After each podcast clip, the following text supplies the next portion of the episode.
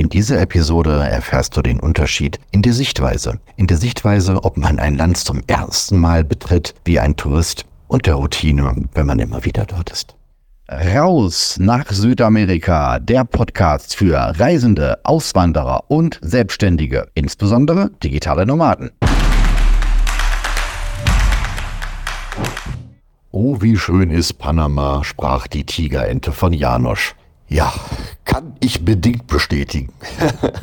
ich lade dich ein, dass du dir zunächst einmal die Folge 3 aus unserem Podcast anhörst. Dort erzähle ich, wie ich zum ersten Mal in Panama angekommen bin und vergleiche einmal dieses Gefühl von neuem, frischen, unbekannten mit der Routine, die mittlerweile eingesetzt hat. Ich empfehle dir, diese Folge hier zu stoppen, erst Folge 3 zu hören, das sind ja kaum acht Minuten, und dann hier weiterzuhören. Okay, dann bis gleich.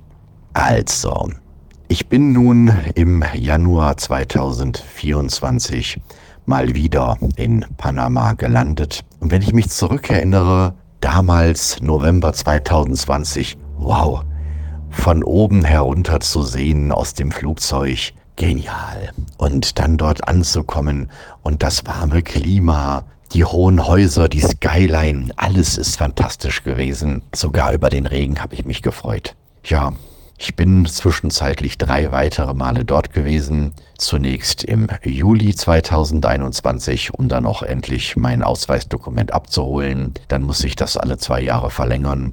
Das habe ich im März 2022 getan und jetzt eben wieder im Januar 2024. Wenn man nicht alle zwei Jahre das Land betritt, das ist noch nicht so schlimm. Dann gibt es noch eine weitere Frist von irgendwie weiteren zwei, drei Jahren, wo man dann aber schon zur Migrationsbehörde muss und denen erklären muss, warum man nicht alle zwei Jahre im Land vorbeikommt, warum man das nicht schafft und trotzdem noch eine unbeschränkte Aufenthaltserlaubnis braucht. Und wenn man fünf Jahre lang nicht da gewesen ist, dann ist ganz vorbei. Also halte ich es einfach und komme dort alle zwei Jahre mal ins Land. Und mittlerweile ist für mich die Einreise nach Panama so, als würde ich mit dem ICE nach Frankfurt am Main fahren. Ja, so, so abgekühlt ist man mittlerweile. Und es ist halt eine Bankenstadt mit hohen Häusern, hohen Preisen. Punkt. Das ist es. So. Und es kann eben teilweise auch ganz schön asozial sein. Eben genau wie Frankfurt.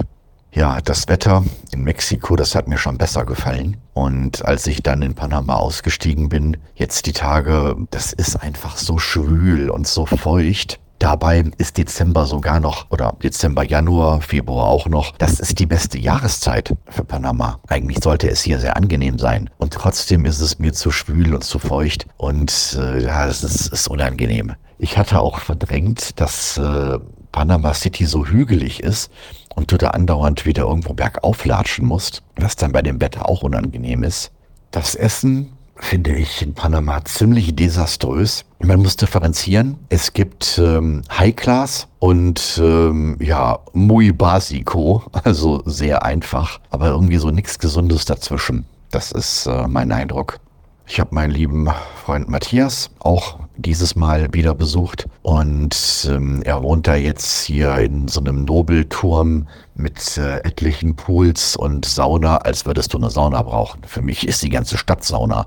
Fitnessstudio und was nicht alles. Und ähm, ja, er sagt äh, eben, Mensch, ist das toll hier und so eine hohe Servicequalität und fühle mich hier super wohl in Panama. Ja, und wenn es ihm langweilig wird, dann äh, fliegt er halt rüber auf die Insel Saboga, wo er noch mal seine Privatvilla hat, am Strand. Und ja, so kann man natürlich leben, das ist in Ordnung. Aber das ist jetzt eben nicht so der Lebensstil, den, den jedermann hat. Wo wir beide dort in den Restaurants sind, was er mir gezeigt hat, ne, mit so einem riesen, zehn Meter langen Piano, Flügel, so eingemauert, nicht alles Holz. Ne, das ist natürlich äh, eine High Society Bar. Und da haben wir dann für ähm, zwei Leute dann äh, 90 Dollar bezahlt. Und das jetzt im Prinzip nur für Essen. Ne? Er hatte drei Bierchen, kleine, aus der Flasche und ich meine zwei Säfte. Wir haben uns da ja nicht mal irgendwie mit Sekt oder Cognac äh, oder Cocktails oder sowas. Ne? Das ist dann eben so ein Preisniveau, wo ich sage, okay, 90 Dollar für zwei Personen. Ne? Wenn ich das jedes Mal mit meinem Date ausgeben würde, ja, Und auf der anderen Seite so, was ich dann normalerweise auch in anderen Ländern esse, ja, das sind dann immer noch irgendwie so fünf bis zehn Dollar, aber das Preis-Leistungs-Verhältnis ist einfach total auseinander. Ne, entweder ist es hochpreisig und da ist Qualität dabei, oder es ist günstig und ähm, naja, okay, aber, aber so teilweise auch so mittelpreisig und trotzdem total schlecht. Naja, und ich habe das sehr intensiv bemerkt, als dann die letzten Tage mein lieber Freund Tom aus Dresden mich dann hier besucht hatte. Und ich habe ihm gesagt, komm, ich zeige dir erstmal Panama, kommst du gleich hier hin. Und von da aus dann Cartagena, Santa Marta, Karneval in Barranquilla, hast du mal Panama gesehen. Und jetzt glaubst oder nicht, nach einem Tag haben wir uns schon gelangweilt. Wir sind am Anreisetag auf ähm, einer Rooftop-Bar gewesen. Das war ganz nett mit der Aussicht. Am zweiten Tag sind wir durch die Altstadt, durch Casco Viejo gelaufen. Habe ich ihm das alles mal gezeigt. Ja, und dann so im Prinzip am dritten Tag standen wir schon da. Was machen wir noch, ne? Weil so das Bankenviertel, was willst du dir da angucken? Hochhäuser von unten?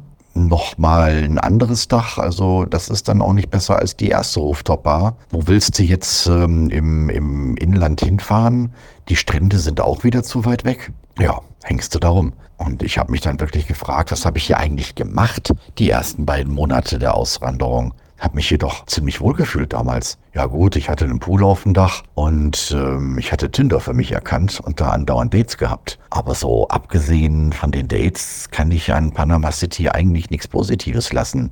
Wir sind dann nochmal rübergefahren zu dieser vorgelagerten Halbinsel mit dem Taxi was weiß ich, wie die hieß. Und äh, ja, dann da eben Mittag gegessen. Das war nett. Das war wirklich schönes Restaurant. Aber auch wieder die Portionen einfach nicht zum Sattwerden. Das kommt ja auch noch dazu. Dann hast du dort äh, Preise von 20 Dollar plus und hast dann da so einen Miniteller und sagst, okay, sag mir doch gleich, dass ich drei Essen bestellen muss, um satt zu werden. Ja, von dort aus wieder einmal auf die Skyline geguckt und äh, das war's dann. Nachher noch in einen riesen Berufsverkehr gekommen, dass wir uns entschieden haben, die Stunde gleich zu laufen. Das war dann immer noch besser, als im, im Taxi äh, zu warten. Und jetzt der letzte Tag vor der Abreise. Dort haben wir den Tipp bekommen, dass wir uns mal die Schleusen ansehen sollen. Da war ich tatsächlich noch nicht. Es gibt ähm, dort ein Kanalmuseum, wo sie einen 45-minütigen Film auf Englisch zeigen, in 3D. Ne? Am Anfang wandern noch die Indianer durch den Dschungel und dann kommen die Konquistadoren und gucken, wie sie da durchbuddeln oder erstmal durchlaufen und dann vom Eseltreck bis zum Bau des Kanals. Das war schön, muss man sagen. Ich wusste gar nicht, dass die das halbe Land mit dem Stausee überflutet haben und auf beiden Seiten des Stausees dann diese drei Schleusen sind. Ich dachte immer, die gäbe es nur einmal, weil jetzt irgendwie der Atlantik höher liegt als der Pazifik oder so. Nee, nee, die haben mittendrin einen riesen See aufgestaut, weil es einfacher war, dann mit Schiffen über den See rüber zu fahren. Und deswegen gibt es dann an der karibischen Seite und an der pazifischen Seite jeweils dann drei Schleusen, wo das Schiff wieder auf Meereslevel gesenkt wird. Das war wirklich nett. Dann haben wir auch ein Schiff beobachtet, was äh, da durchfährt. Das sind dann wirklich nur 30 Zentimeter Platz von der Mauer des Kanales bis zum Schiff. Tja, und das ist Panama. Das ist es schon. Ne? Schlechtes Essen, zerfallene Häuser in der Innenstadt, zerfallene Häuser neben top renovierten Häusern. Das ist so eine, so eine Mischung. Ja Punkt. Das ist, es einfach. Wenn Panama schön ist, dann in anderen Teilen. Ich habe es ja bis jetzt immer noch nicht so wirklich in die anderen Gegenden geschafft. Eine Bokete, das soll ähm, sehr schön sein. Das ist dann so im westlichen Hochland. Auch ähm, das Klima, das soll im Hochland auf den Hügeln angenehmer sein. Dort soll es dann auch so deutsche Siedlungen geben oder zumindest deutsche Ballungszentren. Aber die Hauptstadt, äh, da hast du jetzt echt nichts versäumt. Das das darf ich dann für mich doch mal so zusammenfassen. Nichtsdestotrotz bin ich froh, dass ich äh, meine Daueraufenthaltsgenehmigung habe. Wer weiß, ob man sie noch mal irgendwann braucht, wenn es woanders oder auch in Paraguay komisch werden sollte. Ich glaube es ja nicht, aber besser noch mal diesen Joker zu haben.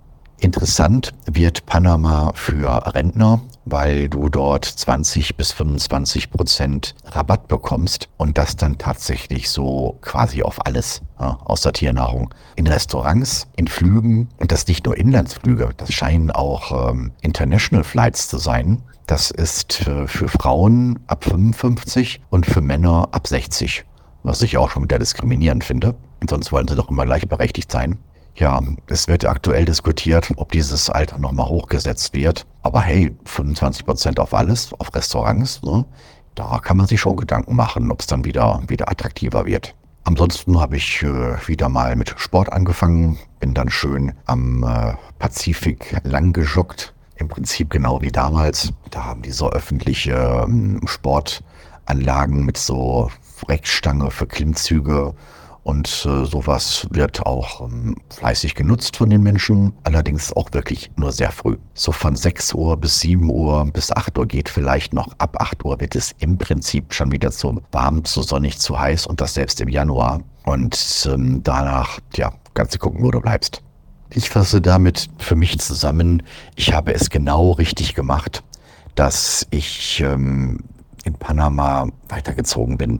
Ich habe mich da schon gefreut, als ich in Panama angekommen bin, dass ich auch wieder weg darf, eben nach äh, Kolumbien. Und ja, hier ist ein anderes Flair. Die Menschen sind äh, lockerer und irgendwie hier, hier reißt es mich mit. Hier fühle ich mich zu Hause. Panama ist dagegen jetzt vielleicht eher so ein, so ein Sicherheitsding, dass es doch eine sehr stabile Wirtschaft hat. Und wenn man dort im Business etwas aufbauen möchte, ist es kein schlechter Standort. Könnte mir auch gut vorstellen, dort äh, in Bukete da oben, wo die Amerikaner und äh, Deutschen und andere Auswanderer sind, dort auch vor Ort ein Business zu haben was nun mal ja in den ähm, meisten Latino-Staaten unattraktiv ist. Aber da kann ich es mir vorstellen.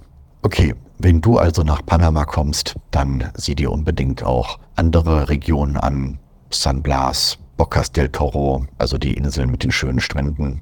Oder eben auch das Hochland ähm, um Bukete und äh, andere Regionen. Da hast du hoffentlich dann einen besseren Eindruck. Ich muss mal schauen, ob ich es da mal selber irgendwann hinschaffe. Ich bin einfach nicht motiviert, weil ähm, alleine schon äh, mit den Blockaden da wird ja so oft demonstriert und gestreikt wegen irgendetwas. Dann stehen sie da auf der Straße rum, ne, wie so die, die bekloppten äh, Klimakleber in Deutschland und kommst dann da nicht weiter und verlierst dann da einen ganzen Tag im Auto beim Rumstehen. Das äh, ist schon wieder alles zu anstrengend. Ich habe meine Lieblingslocations in Südamerika, wo ich mich wohlfühle und brauche auch da solche Experimente nicht mehr. In diesem Sinne, oh wie schwül ist Panama. Und da verweise ich auf meine Live-YouTube-Folge auf dem YouTube-Kanal in der Playliste mit den Live-Videos, wo ich da mal so einen kleinen Video-Einblick gebe. Es überzeugt mich einfach nicht. So, das war's für heute. Weitere Inspirationen für dein Leben in Freiheit findest du in meinem YouTube-Kanal Freiheit, Business und Pura wieder. Oder noch besser, lerne uns persönlich kennen. Seit 2021 gibt es den Rausabend, den Infotreff für Reisende, Auswanderer und Selbstständige, insbesondere digitale Nomaden. www.rausabend.de